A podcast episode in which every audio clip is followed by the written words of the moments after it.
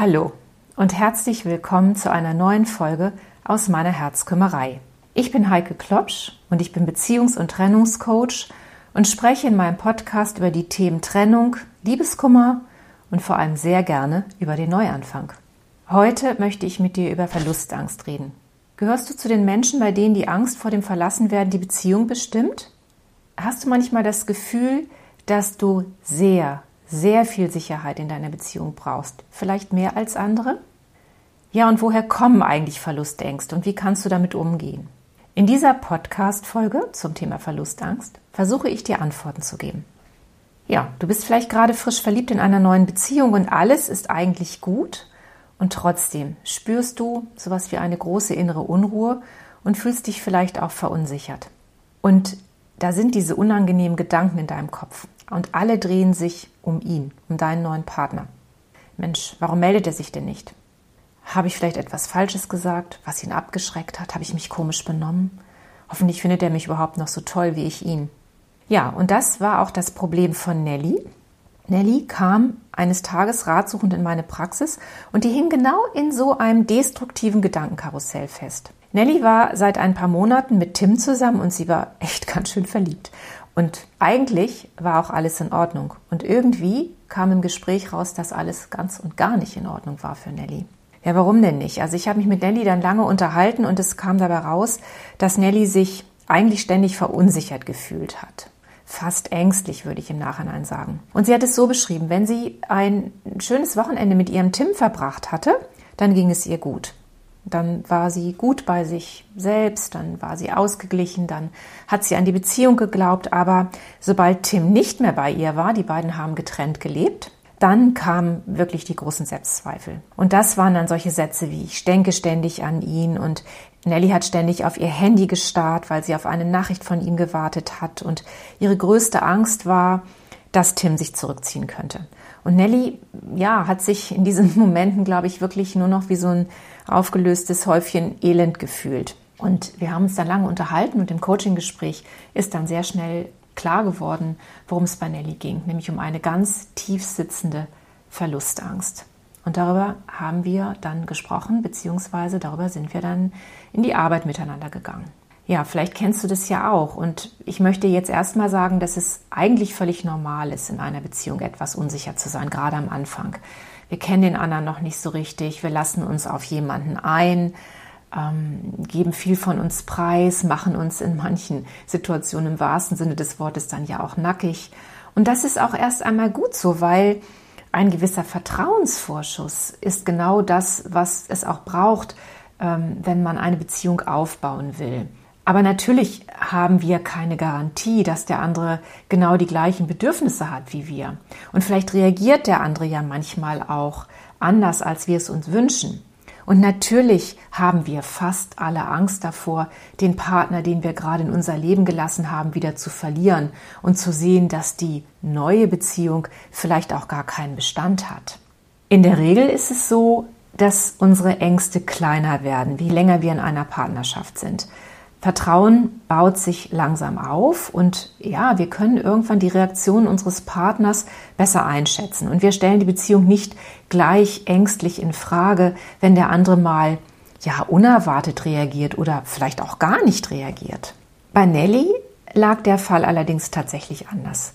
Tim hat ihr immer wieder versichert, dass er sie liebt und attraktiv findet und trotzdem zweifelte Nelly an der Beziehung. Also dieses Gefühl von Sicherheit und wachsendem Vertrauen, was ich gerade beschrieben habe, das hat sich bei Nelly überhaupt nicht aufgebaut. Also wenn sie mit Tim zusammen war, wurde sie tatsächlich etwas ruhiger, aber wie schon beschrieben, sobald er wieder eigene Wege ging, wurde Nelly unruhig, in manchen Situationen sogar fast panisch. Es wurde dann im Coaching-Gespräch mit ihr auch sehr deutlich, dass sie ihre eigenen Bedürfnisse und Freundschaften richtig stark zurückgestellt hat. Also sie hat alles, was sie selbst anging, immer häufiger vernachlässigt, aus der Angst heraus oder aus der vermeintlichen Angst heraus, ihren Tim zu verlieren. Das heißt, sie hat sich an sein Leben und seine Bedürfnisse immer stärker angepasst. Und das ist natürlich in einem gewissen Maß auch sinnvoll. Ja, Anpassung ist sinnvoll, und auch beziehungsfördernd. Aber wenn es in eine Richtung der Selbstaufgabe geht, dann ist so ein Verhalten tatsächlich nicht mehr gesund und dann sollte man sich auch wirklich mal überlegen, warum man das eigentlich macht. Und sich fragen, was ist der Grund, warum ich das mache? Und wie gesagt, sehr oft lautet die Antwort ganz tiefe Verlustangst. Ja, woher kommt denn so eine Verlustangst? Warum ist die bei einigen Menschen sehr stark ausgeprägt und andere haben scheinbar gar nichts mit diesem Gefühl zu tun? Und an dieser Stelle lohnt sich tatsächlich ein Blick in unsere Kindheit. Also man muss zurückgehen in die Vergangenheit, denn Bindungsstile, und darüber sprechen wir in dem Moment, Bindungsstile werden in unserer Kindheit geprägt. Und mit fast 80-prozentiger Wahrscheinlichkeit machen sich diese Erfahrungen, diese Beziehungserfahrungen, die wir als ganz junge Kinder gemacht haben, auch später in unseren erwachsenen Beziehungen, in unseren partnerschaftlichen Beziehungen bemerkbar. Das heißt, wenn Eltern ihr Kind emotional gut versorgen, also sie gehen auf ihr Kind gut ein, sie lieben es, sie unterstützen es, auf Bedürfnisse und Sorgen wird adäquat eingegangen, dann hat das Kind eine sichere emotionale Basis. In der Entwicklungspsychologie sagt man, dass ein Kind, was so aufgewachsen ist, gut gebunden ist. Und die Wahrscheinlichkeit, dass dieses Kind, wenn es dann ein Erwachsener ist, in einer Beziehung sehr stabil ist und sogenannte sichere Beziehung eingehen kann, die ist groß. Das ist aber nicht immer der Fall. Ist ein Kind in emotional unsicheren Beziehungskonstellationen aufgewachsen, das heißt auf emotionale Bedürfnisse ist nicht adäquat eingegangen worden, dann wird dieses Kind als Erwachsener eher ängstlich unsicher in Beziehungen sein. Ängstlich unsicher, das ist der Begriff dafür. Und genau das war auch bei Nelly der Fall. Nelly musste ständig um die Liebe ihrer Mutter kämpfen. Diese Mutter war ja, die war sehr, sehr berufstätig. Dieses Kind, ja, war vielleicht auch nicht so ganz geplant, nicht ganz erwünscht. Die Mutter wollte sich gar nicht so sehr von ihrem eigentlichen Lebensweg ablenken lassen und Nelly lief tatsächlich gefühlt nebenher. Und dieses kleine Kind, die kleine Nelly, hatte das Gefühl, ständig um die Liebe ihrer Mutter kämpfen zu müssen. Und in der Folge hat sie natürlich versucht, es ihrer Mama immer recht zu machen, um Aufmerksamkeit zu bekommen, um Liebe zu bekommen. Das ist ein ganz kindliches Bedürfnis, das brauchen wir, sonst werden wir krank. Und daher rührt Nellys im Grunde genommen tiefsitzende kindliche Angst vor dem Verlassenwerden. Und diese Angst, die sie als kleines Kind gespürt hat, die spürt sie natürlich unbewusst. Das ist alles unbewusst, was ich jetzt gerade sage. Das spürt sie auch in ihren Erwachsenenbeziehungen. Also diese Angst, diese kindliche Angst wird in ihren Liebesbeziehungen getriggert. Und ihr Wunsch nach Bindung ist natürlich sehr groß und entsprechend groß ist ihre Angst vor Verlust. Ja, was ist denn nun genau bei Nelly los? Nelly gehört zu den sogenannten ängstlichen Beziehungstypen. Das heißt, dass bei ihr das Bindungssystem sehr störanfällig ist und sehr, sehr schnell aktivierbar, anders als bei anderen Menschen. Das heißt, es springt sehr früh an. Schon beim leisesten Verdacht, dass etwas in Beziehungen nicht in Ordnung sein könnte, also sich der Partner äh, vielleicht ein bisschen distanziert oder, was diese Menschen oft denken, der trennt sich sogar, sind Menschen wie Nelly in höchster Alarmbereitschaft. Und Menschen, die diesen ängstlichen Beziehungstyp verkörpern, haben dann eigentlich nur noch einen Gedanken. Ich muss die Nähe zu meinem Partner wiederherstellen und zwar um jeden Preis. Und die tun nahezu alles, um ihren Partner körperlich und emotional wieder nahe sein zu können. Und erst wenn sie die Nähe ihres Partners wieder spüren, dann sind sie beruhigt und sie können dann zu ihrem ausgeglichenen Selbst zurückkehren. Das kann funktionieren, dass der Partner darauf eingeht, aber es gibt natürlich auch Partner Menschen, die das schwer nervt. Und was passiert dann, wenn der Partner nicht reagiert? Eine ganze Menge kann ich euch sagen. Dann legt der ängstliche Beziehungstyp manchmal nämlich richtig los. Und zwar in Form eines intensiven Protestverhaltens.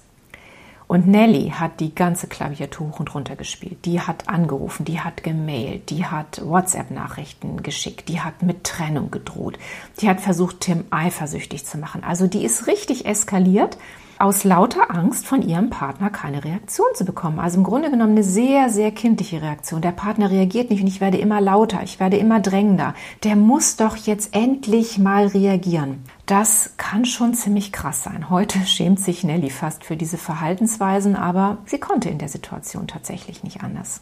Ja, was kann man denn jetzt dagegen tun oder dafür tun, dass diese Verlustangst nicht so stark wird? Tim hatte sich tatsächlich seit mehreren Tagen nicht mehr bei ihr gemeldet und bei Nelly kam das bekannte Panikgefühl wieder hoch. Und je mehr Raum sie dem Gefühl gab, desto mehr war sie davon überzeugt, dass jetzt echt alles endgültig vorbei ist und er sie nun in Kürze verlassen würde. Kennst du diese Gedanken? Ich vermute ja, sonst würdest du diesen Podcast ja nicht hören. Wenn diese Gedanken kommen, dann rate ich dir, versuch erstmal ganz ruhig zu bleiben. Nur weil sich dein Partner nicht ständig meldet, das heißt nicht zwingend, dass er sich nicht für dich interessiert. Das kann ganz banal sein. Er hat vielleicht einfach gerade viel um die Ohren, da ist viel im Job los, es gibt andere Themen, die ihn beschäftigen und vermutlich hat seine in deinen Augen mangelnde Aufmerksamkeit gar nicht so viel mit dir zu tun, wie du glaubst. Es ist nur so, dass sich genau wie bei Nelly in dem Moment dein Bindungssystem meldet. Das macht Alarm und das löst dieses Panikgefühl aus. Du lässt dich in dem Moment dann gedanklich so stark von dem Gefühl beherrschen, dass eine ruhige und angemessene Reaktion vielleicht gar nicht möglich ist. Und da würde ich dir jetzt sagen, wenn du spürst, dass dieses Gefühl, diese sehr starke Emotion auftritt, dann versuche mal ganz bewusst ihr entgegenzutreten und dir klarzumachen, was da gerade mit dir passiert. Und vor allem überleg dir gut, wie du jetzt reagieren willst. Eine Protestreaktion, Simsen, anrufen, WhatsApp-Nachrichten schicken, das ist tatsächlich nicht angemessen. Und es wird wahrscheinlich dazu führen, dass dein Partner sich eher zurückzieht, weil er genervt ist. Und das kann man doch ehrlich gesagt auch verstehen. Und so ein Verhalten ist, ganz offen gesprochen, alles andere als beziehungsfördernd.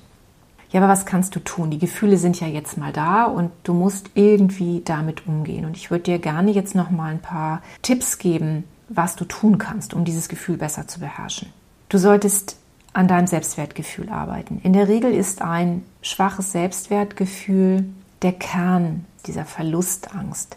Gehe einfach mal davon aus, dass du auf deine Weise ganz wunderbar und einzigartig bist. Und ich glaube, die Menschen um dich herum spüren das auch. Und mach dir klar, dass dein Glück nicht nur von diesem einen Partner abhängig bist. Du bist eine ganz eigenständige Person, eine eigenständige Persönlichkeit und du hattest vermutlich auch ein gutes Leben, bevor du deinem jetzigen Partner begegnet bist. Du gehst nur davon aus, dass dein Partner dich nicht schätzt und liebt, weil du das selbst nicht in ausreichendem Maße tust. Und hier ist Autonomie ein ganz wichtiger Schlüssel zum Glück. Je unabhängiger du bist, und damit meine ich jetzt die emotionale Unabhängigkeit, desto selbstbewusster und stärker bist du in einer Beziehung. Das heißt, pflege bewusst deine eigenen Freundschaften.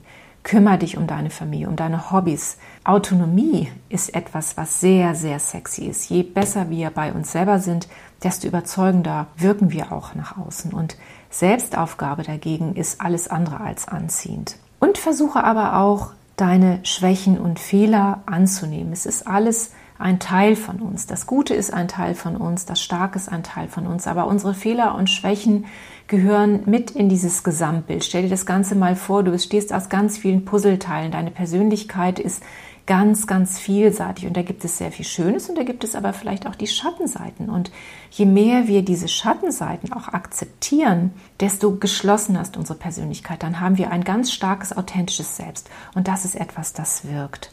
Und dieser Teil gehört auch zu dir. Also auch diese Schattenseiten gehören zu dir. Und das macht dich insgesamt zu einer liebenswerten Person. Du bist wirklich ganz viel mehr als die Summe der einzelnen Teile. Was kannst du noch tun? Es gibt Menschen, die meditieren und finden darüber eine gute innere Ruhe. Und vielleicht gehörst du zu den Menschen, die Lust haben, es mal mit Meditationen auszuprobieren. Du wirst im Netz ganz viele ja, Meditationen finden. Du kannst es mal probieren, das eine oder andere dich darauf einzulassen. Meditation schult die Fähigkeit, mit der Aufmerksamkeit voll und ganz im gegenwärtigen Moment zu sein. Und in diesem Zustand fällt es leichter, die eigenen Bedürfnisse wahrzunehmen, ganz in seinem Körper anzukommen und sich der eigenen Gefühlslage bewusst zu werden. Es gibt Studien, die belegen, dass Achtsamkeit die Selbstwahrnehmung verbessert und in der Folge sogar tatsächlich glücklicher macht. Menschen, die achtsam mit sich umgehen, entwickeln ein besseres Bewusstsein für die eigene Persönlichkeit. Und das Vertrauen in deine eigene Person wird auf diese Weise sehr gestärkt. Selbstbewusstsein. Sprich dieses Wort einmal ganz bewusst aus. Selbstbewusst sein. Was heißt das? Es bedeutet, sich seiner selbst bewusst zu sein. Wenn wir unsere Stärken, aber auch unsere Schwächen als Teil unserer Persönlichkeit annehmen, dann fällt es auch leichter, sie zu akzeptieren. Und der Gegenspieler zur Angst ist immer Mut. Also nur Mut, setz dich mit deiner Angst auseinander und schau genau hin, was passiert gerade wirklich und was ist Fantasie. Viele Ängste, die wir spüren, sind reines Kopfkino und haben mit der Wirklichkeit oft gar nicht so viel zu tun, wie wir in dem Moment denken. In dem Moment der Verlustangst gehen die Gefühle mit dir einfach nur durch. Also atme mal tief durch, trete innerlich bewusst etwas von dir selbst zurück, gehe auf Abstand zu deinem ängstlichen Selbst und dann schau auf die Situation. Und mit diesem inneren Abstand kannst du eine gesunde Distanz zu deiner Verlustangst aufbauen und hast den Blick frei für das, was wirklich ist. Ich wünsche dir alles Gute, deine Herzkümmerin Heike.